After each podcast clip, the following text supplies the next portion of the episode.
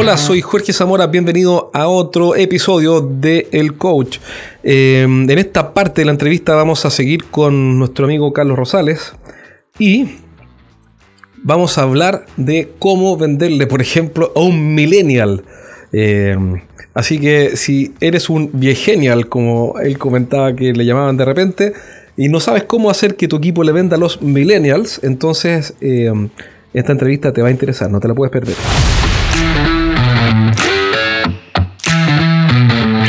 Un tema sobre la motivación eh, que tú hablas, y yo tengo la duda, ¿de quién depende la motivación? Porque hay gente que hace talleres motivacionales. A mí a veces me piden que haga una charla motivacional para los vendedores. Yo tengo, y le digo, perfecto, pero mi charla va a motivar a los motivables, pero no sé si a los que no, no están, no son, voy a llamar, digamos, yo no soy psicólogo, no he estudiado coaching ni nada, pero sujetos de motivación, porque al final yo no puedo motivar a quien no está basalmente motivado, inicialmente motivado. Hay personas que necesitan un empujoncito y otras personas que necesitan eh, una excavadora que los empuje. ¿Qué opinas tú de la, del tema de la motivación, que es una de las cosas que tú abordas, de la automotivación? ¿Qué opinas de eso? Totalmente alineado contigo, amigo mío. La motivación y todos los estudios que, que los, que los, líderes, los, los lidera este señor espectacular, Martin Seligman, ¿ok? Todos los estudios te dicen que la motivación es una decisión total y absolutamente Exacto. personal, ¿ok? Yo he estado, he estado en distintos países, me pasó hace poco en Chile, donde efectivamente había personas donde hicieras lo que hicieras, su decisión era a no, o sea, no les caíste bien, no estaban en el momento, o sea, y eso es una decisión humana, ¿entiendes? Claro. Entonces, que yo no puedo motivar a mis hijos. Yo lo más que yo puedo hacer es identificar qué cosas los motiva, ejercer los estímulos necesarios para ver si les da la gana de presionar su botón de la motivación, pero si no le da la gana, no va a pasar nada.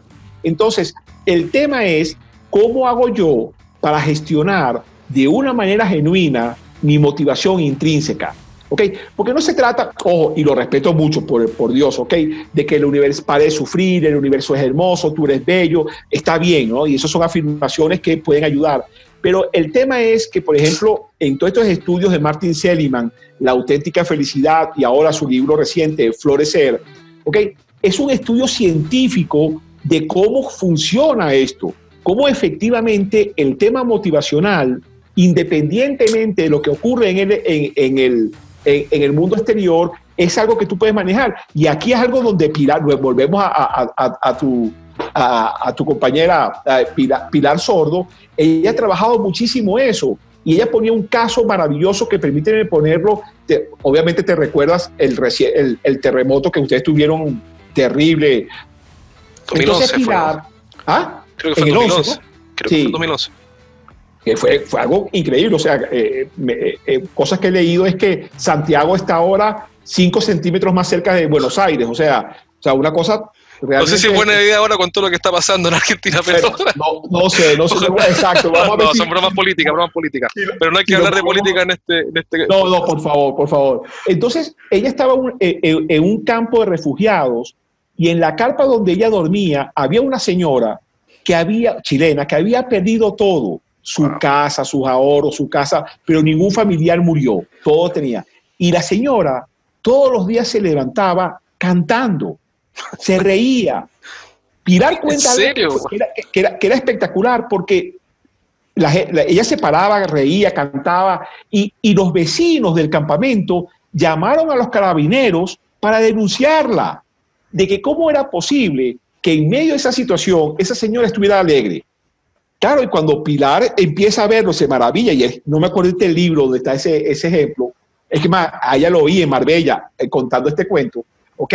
En donde al final la señora, cuando llegaron los carabineros, señora, pero usted, usted está consumiendo drogas y está haciendo no sé qué. está drogada la señora. Entonces le decía, ah, pero es que señor, mire, sí, ha sido algo terrible, pero de, de, de, de, lo que pudo ser, de la magnitud que fue esto, mis hijos están vivos, mi, mi esposo está vivo, he recibido la ayuda de, millones, de miles de chilenos que nunca he visto. Estoy maravillada de mis paisanos que se. Entonces, qué cosa, yo decía, qué cosa tan maravillosa, y Pilar lo decía, qué cosa tan maravillosa que esta señora en lugar de ver el desastre, vio una cantidad de cosas increíbles. Entonces, lo que ha hecho Martin Seligman y la Universidad de Pensilvania es agarrar a este tipo de personas, llevarlas al laboratorio y con la misma rigurosidad con que estudian a un enfermo mental, las estudian porque no son locos, no son drogadictos, no son disociados y han logrado de una manera increíble y, sobre todo científico, porque todavía a mí me queda esa parte de ingeniero, ¿verdad? yo también la este, necesito, ¿ah? ojo Carlos, yo también la necesito porque, eh, mira, con números es otra cosa, digamos, ¿no? Cuando hay un estudio detrás es distinto. Pero eh, estos son estudios, mira, que, son estudios de, 20 millones de dólares, ¿ok? ¿Cómo se llama el autor? Justin. Martin, Seligman. Martin Seligman. y el tema de la motivación, ¿no? Su libro básico es eh, La auténtica felicidad. Y luego, 10 años después, escribió Florecer, que lo estoy, estoy por la mitad y está espectacular. Entonces, claro, es interesante porque te da un modelo que de la misma manera que tú sabes qué hay que hacer para perder 5 kilos, y ahí no hay secreto, oye, hay modelos que nos ayudan a gestionar mucho más inteligentemente nuestra motivación. Y en las ventas, para mí esto es fundamental, porque la gente se va a conectar por antropología pura, más, hay, hay mucha mayor probabilidad de conectarse con alguien que genuinamente está entusiasmado como tu amigo de la venta de los 10 millones, ¿ok? Que con una persona cara de póker o una persona nube, nube, nube gris, nube negra, ¿ok? Entonces, eso, por eso para mí, en el libro le doy una importancia fundamental al tema motivacional. Por que son casi dos tercios del libro, no, no, sé si dos tercios, pero es probablemente dos tercios. ¿ah? Eh, bueno, el primer tercio, que es la dimensión del yo, hablo, hay, hay, dos grandes, hay dos grandes temas. El tema de la motivación, ¿ok? Y la otra el tema del personal branding. ¿Ok? En donde creo que las dos cosas combinadas. Exacto, son casi un este, solo tema también. Exactamente. por eso eh, en el libro hablamos de tres dimensiones. O sea, una dimensión, un tercio es la dimensión del yo, donde un componente, uno de los tres componentes es la motivación, el otro es la dimensión del tú, que, o sea, sí, porque yo parto del hecho de que eso que te enseñó seguramente tu abuelita o tu mamá, que te dijo seguramente alguna vez, Jorgito, en esta vida trata a los demás como tú quieres ser tratado, aquí no funciona tanto. Aquí lo que tengo que aprender es, Jojito, como, trata, trata a los demás como los demás quieren ser tratados. Exacto, es un cambio de Entonces, mm. Exactamente, en la segunda sección ya es mucho más profunda, más, mucho más psicológica, hablamos de coaching, hablamos de cinco modelos, de cinco maestros de la psicología moderna, que me permitan, oye, ¿cómo hago yo para interpretar a la persona que tengo enfrente? Mm. Y finalmente está la dimensión del cliente, que es el modelo de ventas este, basadas en la confianza. Sobre, sobre modelos de venta y, modelos de venta basados en la confianza, eh, muchas veces ocurre que mm, una persona introvertida, el mejor vendedor es divertido, pero ¿quién fue el que me contó? Ah, ahora un cliente que tiene una empresa de, agroquímicos eh, eh, X. me contó, mira, mi mejor vendedor es un tipo que no habla digamos, no es que no hable, es introvertido, es poco expresivo y es un técnico. Y vende muchísimo más que el número dos, es decir, el número uno está muy lejos del número dos. Entonces le pregunté, bueno, ¿y qué es lo que él hace? Mira, el tipo no se hace el simpático, no me dijo no genera rapport o no tiene técnicas de ese tipo. El tipo va, investiga problemas de los clientes y como es técnico los resuelve. Pero me decía, pero el personaje no es atractivo, es el último tipo que tú invitarías a, comer en la noche, es decir, el último que tú invitarías a una fiesta de, de, cumpleaños. ¿Cómo se explica eso? Porque es como, es como contraintuitivo. Yo tengo mi visión, pero que es la tuya, porque, porque todos esperan que el mejor vendedor sea un tipo eh, como tú, extrovertido, con ideas, etcétera. Pues tú veas, no es así, amigo mío, no es así. Porque cuando yo hablo que tú tienes que manejar la motivación, yo soy muy claro de que no estoy buscando que seas el payaso de la fiesta, que hagas a todos reír. No. Yo conozco gente que son caras que son gente que, como dicen en mi pueblo, que le enseñaron que macho que se respeta no ríe. Y su condición es no reír. Pero eso no quita que tú trabajes en tu entusiasmo. O sea, esta persona, este vendedor, seguramente tú hablas con él y, lo que le puedes lo que tú puedes respirar por, respirar por aquello que se llama el efecto halo es que esa persona sabe lo que dice y lo siente de verdad. Me explico, o sea, yo no estoy pidiendo que seas la persona que más habla, que más gesticula, porque hay otro libro que te va a encantar, que seguramente no sé si lo leíste, que primero rompan las, primero rompan las reglas, y te va a gustar porque es un libro que es muy numérico, ¿ok? Es un libro de, donde la Gallup hizo un estudio a más de un millón de vendedores y demostró que el 20% de los mejores vendedores se llevan el, el 80% de las comisiones. ¿El autor quién es? Disculpe, el autor. Creo que es Buchanan. Voy a chequear, pero no. Okay. Está en inglés, ¿no? Está en inglés. Busco el título en inglés, mejor. Ya. Está lo mismo, lo mismo. exacto. No, no hay en castellano, yo lo tengo en castellano. Primero rompa la. Y, aparece que es de, de, de, una, de una persona que trabaja en Galo. Ya. Y mostraron algo que tú me acabas de decir, que eh, en ese 20% de los mejores vendedores montaron, desmontaron muchos mitos. O sea, los mejores vendedores no eran los más simpáticos, los más bonitos, los más ojos azules. Es más, gente introvertida, pero sí manejaban dos cosas claves. Una estrategia de marca personal, consciente o inconsciente. Y la otra, su motivación. O sea, es algo, y por eso hablamos motivación interna. Es algo conmigo mismo es algo que yo manejo y que yo estoy enfocado en el proceso y no en los números. ¿Ok? A, que tengas estilos, que es como yo, que gesticulamos mucho y que nos emocionamos, perfecto. Pero hay otros que no, que es todo lo contrario. Y eso no, no quita el que tú tengas esas herramientas de un, eh, de un plan de mejoramiento continuo, por eso es lo que yo busco con el tema de la marca personal, y que tú busques una forma de sentirte bien para poder conectarte mejor con las personas.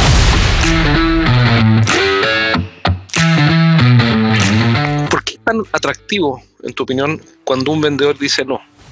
Por ejemplo, a mí me pasa eh, de repente que un cliente dice, ¿sabes qué? Mira, me gustaría que me ayudes a un proyecto y esta es la idea que tengo del proyecto. Y, yo, yo no digo que yo no soy un encanto, de, o sea, me refiero, yo no ando haciéndome el simpático ni tratando de agradar a nadie porque nunca lo he hecho y no, no, no sé si alguna vez lo haré, pero no lo hago. Eh, no, es que sea desagradable ni intencionalmente desagradable, pero no, pero no soy una persona que esté tratando de agradar. No lo hago nomás. Entonces a veces me toca un cliente que me dice, oye, tengo una super idea, por eso quiero conversar contigo, este es mi proyecto. Y me lo explican y me preguntan qué opina. Y les digo, creo que es una pésima idea. y les encanta, bueno. Al principio dicen, pero ¿cómo? Es una pésima idea. Le digo, mira, yo creo que es una mala idea, porque creo que lo es y déjame explicarte por qué, y les muestro por qué, y dicen, genial. Entonces, ¿sabes qué? Hagámoslo al revés y quiero trabajar contigo. ¿Qué opinas tú de eso? Yo lo he visto en vendedores que le dicen al cliente, no, esto no, no, no. ¿Por qué pasa eso? Mira, y... Eh, que sería eh, violar las reglas, ¿no? Y, e incluso, cierto, podría ser, porque lo que pasa es que tenemos como estereotipos de vendedores, vendedores de carros usados, ese tipo de cosas, pero cada vez más estás viendo de que ese estilo, lo hablábamos antes de comenzar esta, esta grabación, ¿verdad? De este, de este libro espectacular también de El vendedor desafiante, donde las estadísticas te dicen que ese vendedor, como lo que tú me estás diciendo, que dista a mi, a mi modelo o, o ni siquiera a mi modelo, que dista a mi forma de ser. Al, estilo, quizá. Al estilo, a mi educación, a lo, que yo, a lo que yo aprendí en mi casa, ¿ok? Este, en donde este estudio, este libro, que lo avala nuestro amigo, el, el siempre se me olvida el nombre, el de Spincelling, ¿ok? Que lo avala, que es, que es el prologuista, que se basa en números duros. Entonces, él divide en cuatro tipos de vendedores el lobo solitario, el resolvedor de problemas, el relacionista, ¿ok? Y el desafiante. Lo que tú me acabas de decir es el vendedor desafiante. Perfecto. Desafiante en el sentido profesional. Oye, mira, ¿sabes qué, no Carlos? capricho, no, no. No me, no me parece legítimamente. Y eso conecta, y, y, los números dicen, los números de ese libro te dan la razón a ti. De que ese, de que ese vendedor obviamente con respeto, con, una cantidad de cosas, pero que, que, de una manera frontal, ¿ok? Te dice, oye, no, pero, ¿y tú has pensado esto? O incluso, oye, yo creo que es una mala idea, ¿ok? También tiene que ver, amigo mío, con un tema cultural, que también hay que tener esos matices, ¿ok? Claro, claro. Eh, es muy distinta la cultura chilena y eh, esta oportunidad que yo he tenido de tanto viajar, es muy distinta la, la, cultura chilena a la, la, la, cultura aquí, por ejemplo, en mismo Colombia, el bogotano, el rolo, es muy distinto al de Medellín, al de Paisa. ¿Qué cosas son distintas, por ejemplo, para un vendedor? ¿Qué tendría que explicarse un vendedor, por ejemplo, que va a vender en Chile? Con lo bueno y lo malo y lo feo, da lo mismo, pero y, va después a vender a Colombia. ¿Qué cosas no podría hacer allá que son bien vistas o mal vistas? ¿Qué cosas ha visto que tendría que tener cuidado? Por ejemplo, hay, hay un dicho en Chile, no sé si, porque yo entiendo que es un, dicho bastante ya antiguo y ya en desuso, pero a ver si tú sabes cómo termina, que dice, la sonrisa abunda. En la boca de los tontos. Ok, eso te marca, mm. o sea, como dicen los ontológicos, ah, las palabras no son inocentes. Claro, no generan algo las palabras, ¿no? No, no, no, siempre, siempre, ¿ok? Entonces yo tengo mucho, los, los venezolanos, vamos a poner gentilicios, no somos, yo estoy convencido que no somos latinoamericanos, somos caribeños. O sea, es muy distinto el latinoamericano, digamos, de Colombia hacia abajo, que de Venezuela hacia arriba hasta, hasta, hasta México. Somos Caribe. Caribe es todo lo contrario. Entonces yo tengo muchas amigas mías que han migrado a Argentina, a, a Chile, que son muy agraciadas, muy bonitas, y que por nuestra naturalidad, por el Caribe, sonreímos. Y eso, a muchas de ellas, en la cultura chilena, está visto no solamente que se ve mal, sino que se interpreta como que es una mujer fácil y nada que ver, son gente muy seria. Entonces, no se trata de juzgar, qué pena, que no, no, sencillamente yo sé que yo tengo que, hay unas culturas donde son más directos, donde hay que estar quizás gesticulando menos, hay que de repente hablar más despacio. Por ejemplo, aquí en Bogotá, yo en Bogotá, claro, aquí como estamos entre amigos, hablo como yo hablo, pero aquí yo tengo que sincronizarme porque como mi modelo se va a hacer tratar, claro, de tratarte a ti como tú quieres ser tratado, entonces soy yo el que me tengo que adaptar, ojo, sin perder mi esencia. Perfecto. Lo lo que hace es acompasar, entendiendo que hay una cultura que quiere otra cosa.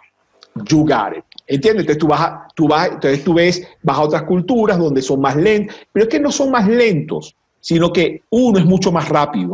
okay, uno, es, uno es un obsesionado y otros que viven, oye, espera un momento. O sea, no, es necesario hacer eso, andar ese ritmo. Fui, fui, a, fui a dar un taller en Bolivia, en Santa Cruz de la, de la Sierra, y amigo mío, esa gente se agarra dos horas, dos horas y media para almorzar. Pero yo, vengo llegando de Asunción y también son más tranquilos. Yo el tipo, al, taxista, eh, no, no al taxista, perdón, era una, un gerente que, con el que fuimos, al, pasamos por el centro. Él me dijo, bueno, ahora vamos a entrar en el embotellamiento del centro. Y yo decía, pero ¿cuál es el embotellamiento? Si aquí está todo fantástico y manejan como 50 kilómetros por hora. Y entonces él me decía, no, no, pero es que ha empeorado mucho el tráfico. Le decía, compadre, este es Santiago un día domingo a las 10 de la mañana, no hay tráfico. Mira qué, espectacular. Esta misma conversación la he tenido yo, Jorge, con taxistas y con gente en Santiago, donde cuando yo en Santiago la gente se, se, queja del taco, yo le digo, amigo mío, vente dos semanas para Bogotá y vas a ver a la mamá de los tacos. Mira qué, interesante la, los puntos de vista. yo cuando voy a Santiago, que me encanta Santiago, y cuando la gente se me... Una vez sí fui a un taco, que fue, pero fue un, caso excepcional porque hubo un suicidio en el metro y colapsó. Pero del resto, que la gente se queja, que no sé qué, y yo veo que van a 30 o van a 20, los míos, esto es, esto es un sueño de noche de verano aquí en Bogotá. Exacto. Pero Bogotá, Bogotá es la tercera ciudad más complicada del mundo. una vez llegó un amigo mío de Sao Paulo también, y yo le dije, oye, este el taco espantoso, y me dijo, tú no sabes. tú, no sabes. Entonces, claro, cada quien, pues, eh, cada quien, pues. Eh, ¿por qué te quería llevar este tema? Porque así como en los países hay cultura, en las empresas también hay culturas propias. En el fondo, la cultura nace de la sociedad y la empresa es una sociedad de personas organizadas, de alguna forma, para un propósito. Entonces, ¿cómo lees la cultura de esa empresa? Ya no del país, sino de ahora la empresa. Qué bueno, mira. Y, y esa información está disponible realmente. Primero tú tienes que ver cuáles son las raíces de, esa de esas empresas. Si una empresa farmacéutica alemana, sabes que va a haber un componente germánico muy fuerte. Si es un banco que acaba de abrir aquí, que es chileno, o sabes que, o sea, ya ya, ojo, pero eso hay que manejarlo con mucho cuidado porque el extremo es poner etiqueta. Ah, no, porque el tipo es italiano, entonces tal cosa. Eso es terrible. Claro. Puede haber algunos indicios, exactamente, en donde tú dices, oye, mira, pareciera que dado una cultura que son así, así asados, puede ser algo similar. Luego es leer sobre esa empresa.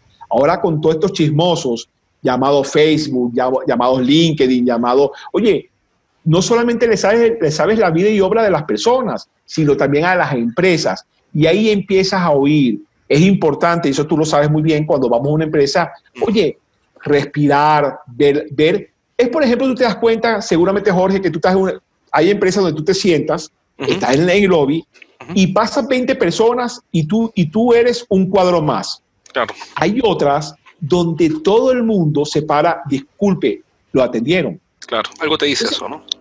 Tú ya ves, ah, mira tal cosa. Saluda, ajá, saluda a la persona de, del café, a ver cómo responde. ¿Es una persona invisible o es una persona que la gente reconoce? Entonces tú empiezas a ver ya cosas que te van diciendo, wow, mira, pero aquí lo importante, y eso sí me lo llevo yo escrito antes de entrar, es dos palabras, no juzgar.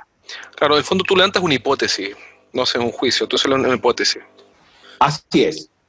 Y, Voy, levanto una hipótesis basado en una historia, basado en unas tendencias, pero respiro, observo y veo entonces si efectivamente, oye, como dicen en los Estados Unidos, el fine tuning, empiezo yo a, como que de alguna manera ajustar eso una última pregunta. Eh, bueno, un par de preguntas más. Eh, ¿Qué harías? ¿Cómo se le vende un millennial?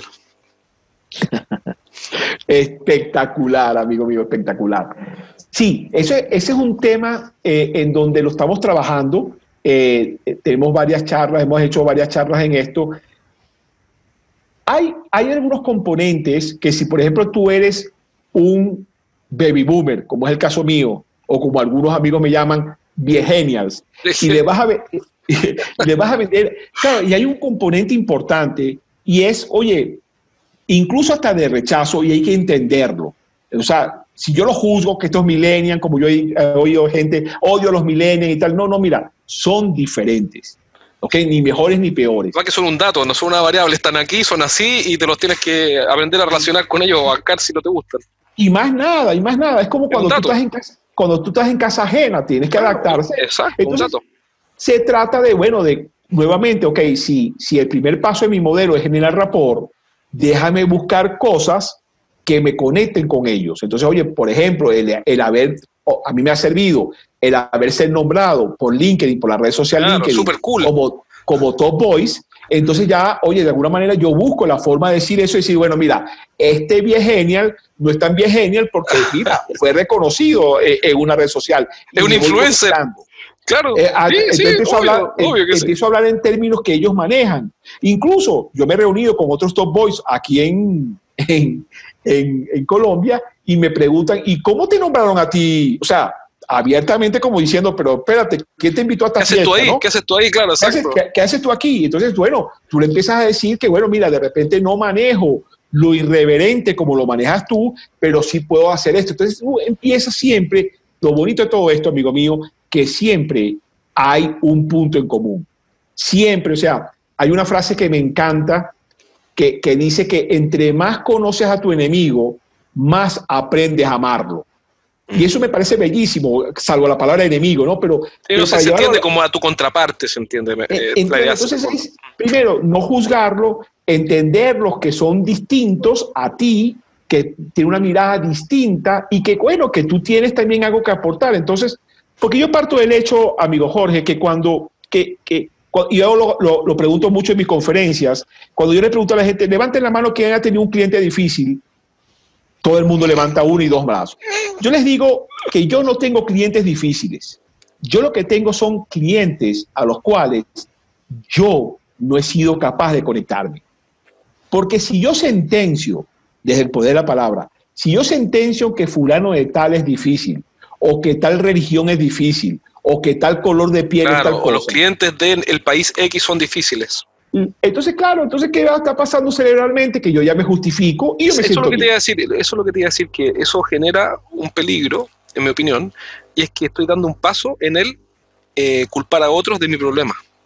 Totalmente. A, mí me pasó con un libro que de, de venta de, una persona X, por supuesto no lo voy a nombrar, pues no vale la pena, pero hace un tiempo atrás me compré un libro de una persona eh, y, empecé a leer las primeras, tú 20 páginas y en realidad era, no valía la pena. Y tuve la, la, y, estuve tentado y ya no voy a seguir leyendo esta cuestión porque ¿para qué? ¿Cierto? Una porquería de libro. Eso es la primera cuestión que me vino a la cabeza. Y después, dije, puta, pero si doy ese paso, voy a botar una barrera psicológica, no sé cómo se llamará en psicología, por la cual después voy a descartar otras cosas. Y me voy a hacer un daño yo. Entonces, alcancé a frenar, ¿entiendes? Dije, ya, voy a terminar de leer este libro que me cuesta, encuentre que es una porquería, pero me voy a callar y me lo voy a leer. Y no y, y, y te, hice un acto consciente. Y, y, no lo disfruté la lectura porque la, verdad es que no, no, tenía nada valioso.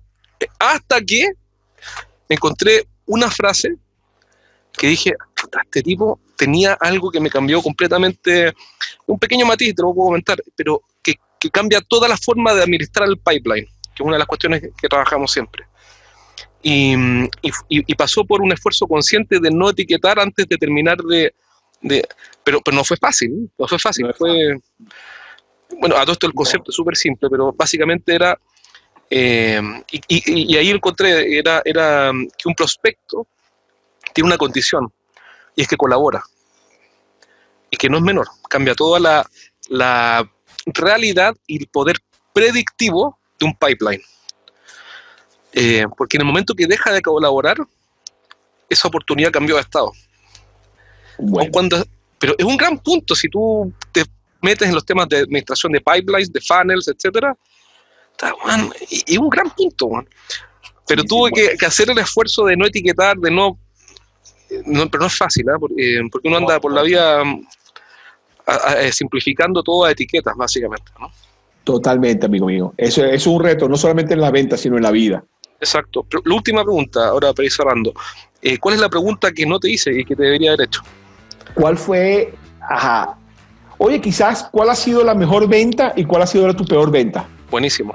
Ahí va la pregunta. ¿Cuál ha sido tu mejor y tu peor venta? Mi mejor venta fue conquistar a mi segunda esposa. Definitivamente, Maru, Maru fue, fue un reto para mí desde todo punto de vista. Yo, yo siempre cuento en forma de broma, pero forma real, que cuando un cliente me dice, Carlos, pero tú realmente eres un buen vendedor, yo les digo, bueno, mira, vamos a hacer lo siguiente, en la próxima reunión voy a traer a mi esposa. Pasa eso, ve a mi esposa, me ve a mí y me dice, Carlos, tú eres un muy buen vendedor. y creo que la, peor venta a veces, eh, eh, no estoy seguro, es el no venderme a mí mismo lo que yo profeso. O sea, y ahí sí muestro eh, incoherencia donde a veces la emocionalidad me lleva a hacer cosas que, no son lo que yo digo. Pero claro, de alguna manera también me estoy aprendiendo a perdonar de que soy humano, de que no puedo este, recordarme todo. Lo bueno de dar tantas veces estas talleres, estas conferencias, es que de vez en cuando me acuerdo de lo que digo, de lo que escribo y de lo que, lo que planteo. pero muchas veces que no. Entonces yo creo que esa es una, una muy mala venta que a veces yo hago. Buenísimo. Si alguien quiere contactarte, está escuchando este programa o viendo este video y quiere contactarte, para que lo ayudes, ya está en Latinoamérica, en México, o está en Colombia, o donde sea, ¿cómo te puede contactar? Claro, eh, en, las redes tengo dos, grandes direcciones. Una, el nombre de mi empresa, arroba neurocells, o en castellano, arroba neurosales. Y la otra es arroba personas compran personas. Que es la página del libro. Y la página, exacto, ese, eh, bueno, en las redes eh, es arroba neurocers y, arroba personas como personas. Y tengo las mismas páginas, es decir, www.neurocers.com, donde están todos los talleres, todo lo demás, y eh, www.personascomprapersonas.com, que es, sí, la página del libro como tal. Perfecto, entonces si alguien quiere tu ayuda para su equipo de ventas o quiere una conferencia, una charla o alguna capacitación, eh, igual, mi, igual mi correo, ok, mi correo es fácil también, carlos arroba neurocells.com o carlos arroba neurosales.com. Lo bonito de Neurocells, que como tú sabes que es la combinación de neuro y cells, pero es que además también está mi apellido. Sí, pues me está pensando, está, exacto, eso es lo que quería decir, estaba pensando en Rosales. Neu Rosales, exactamente. Claro, una, está súper buena la palabra. Una feliz coincidencia. Exacto, excelente. Buenísimo, Carlos, te agradezco mucho la, la, la, llamada de día. Ha sido súper entretenido, fantástica la entrevista. Ya sabes que ya saben cómo contactar a Carlos si quieren ayuda eh, de su parte en Latinoamérica. Entiendo que tú vas a todos lados, así que no va a tener problemas si es que alguien que te llama de Chile o de Perú, de Colombia. Gracias, amigo mío. La verdad que, bueno, te agradezco este espacio increíble, esta conversación tan sabrosa, tan, tan rica. Y la verdad que, Jorge, te felicito por ese podcast, te, felicito por, por, por, las preguntas, porque eres el tipo de persona que definitivamente le sube la barra a uno y eso es importantísimo en la vida, tener gente que desde el respeto, desde la consideración, pues hace eso, logra eso. Y la verdad que en tu caso, sumamente agradecido. Genial. Un abrazo, Carlos. Muchas gracias por participar. Bueno, espero que esta entrevista a Carlos sobre el interesante tema y que está muy en boga sobre los millennials te haya resultado interesante, útil y empieza a implementar rápidamente lo que estás aprendiendo. Eh, si quieres que te ayudemos, ayudemos, con tu equipo de ventas para que despegue, recuerda contactarme enviando un correo a jorge estrategiasdeventa.com y si no quieres hacer eso y solo quieres escuchar, sigue escuchando porque tenemos un montón de entrevistados interesantes eh, que pronto van a empezar a eh, darnos su tiempo y sus valiosos conocimientos y lo vamos a compartir contigo. Sin duda, un abrazo, cuídate y nos vemos pronto.